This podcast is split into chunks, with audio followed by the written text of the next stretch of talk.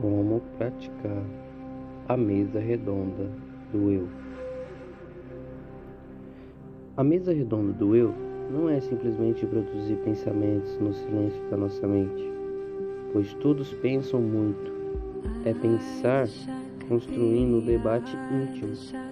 Essa lei de qualidade de vida pode ser usada como técnica psicoterapêutica e psicopedagógica. Psicoterapêutica porque nos faz superar ansiedade, estresse e outros transtornos psíquicos. Psicopedagógica porque expande a inteligência, nos torna pensadores e previne doenças psíquicas.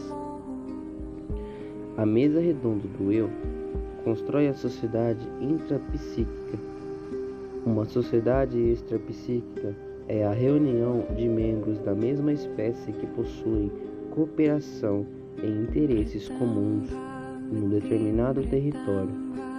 A sociedade intrapsíquica é uma reunião que fazemos com personagens do teatro da nossa mente. Sociedade intrapsíquica é o exercício do eu debatendo de maneira crítica com nossos bloqueios, frustrações, crises, perturbações, projetos, sonhos. Nesse debate, fazemos silenciosamente uma bateria de perguntas: onde, por que, como, quando, quais os fundamentos. Vale a pena? Esse é o caminho?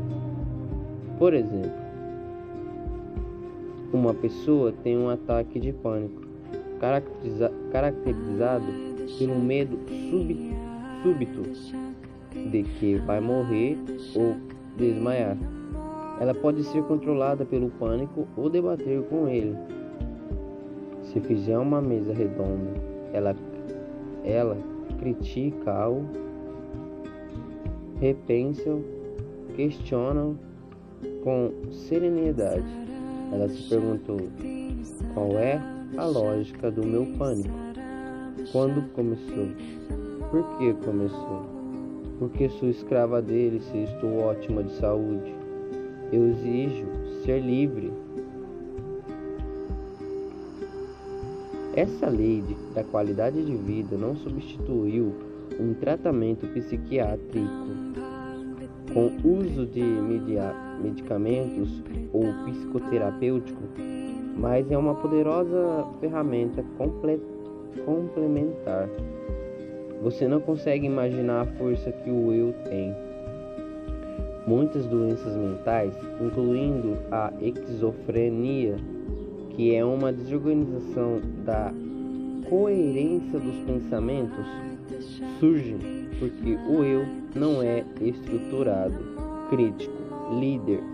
Ele vira joguete das fantasias, pensamentos perturbadores e emoções tensas. Perde a sua identidade e sua lógica. Certa vez, um jovem universitário começou a ter insônia. Seu pensamento acelerou e começou a produzir muitas imagens mentais sem lógica. Seu eu não questionava suas verdades, não criticava suas fantasias, não confrontava suas imagens mentais. Começou a dar crédito aos pensamentos e às, e às fantasias como se fossem reais.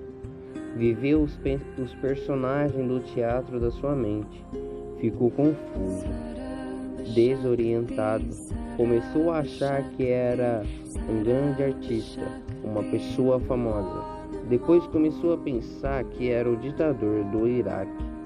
Enfim, teve uma crise psicotípica. Precisou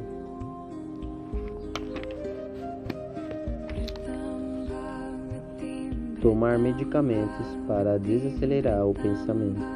Voltou a ler a memória com lucidez e a organizar o raciocínio. No tratamento, aprendeu a duvidar e a criticar suas fantasias e pensamentos. Resgatou a liderança do eu. Assim, preveniu novas crises. Voltou a brilhar.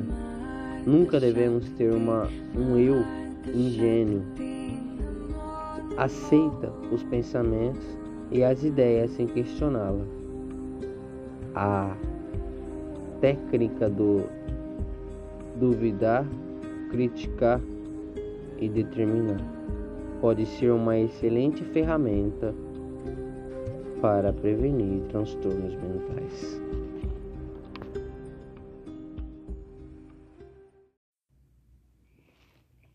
A mesa do eu atua na janela da memória. A técnica do duvidar, criticar e determinar deve ser feita principalmente nos focos de tensão. Quando estamos atravessando o calor da insegurança, da ansiedade, do desespero, no foco de tensão não dá para fazer grandes reflexões.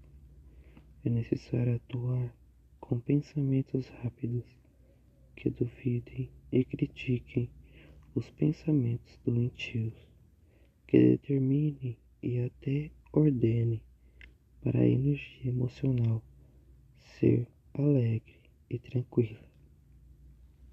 A técnica da mesa redonda do eu, diferente da do duvidar, criticar e determinar, é feita principalmente fora dos focos de tensão ou seja, antes ou depois de atravessarmos o vale do problema, nesse momento podemos atuar com calma, refletir, analisar e discutir nossas crises fóbicas, reações ansiosas, conflito de relacionamentos, desafios uma técnica completamente a outra. E às vezes se mesclam. O importante é fazer com espontaneidade. A técnica de duvidar, criticar e determinar, por atuar no foco de tensão, redita o filme do inconsciente, pois cria novas experiências que são registradas nos arquivos doentes. A técnica da mesa redonda do eu não apenas redita o filme do inconsciente, mas objetiva principalmente construir janelas paralelas na memória, melhorando a paisagem do inconsciente, criando novos espaços para o, para o, para o raciocínio lúcido. Esses fenômenos estão entre os segredos mais importantes do funcionamento da mente. Se você entendê-los, reconstruirá seus caminhos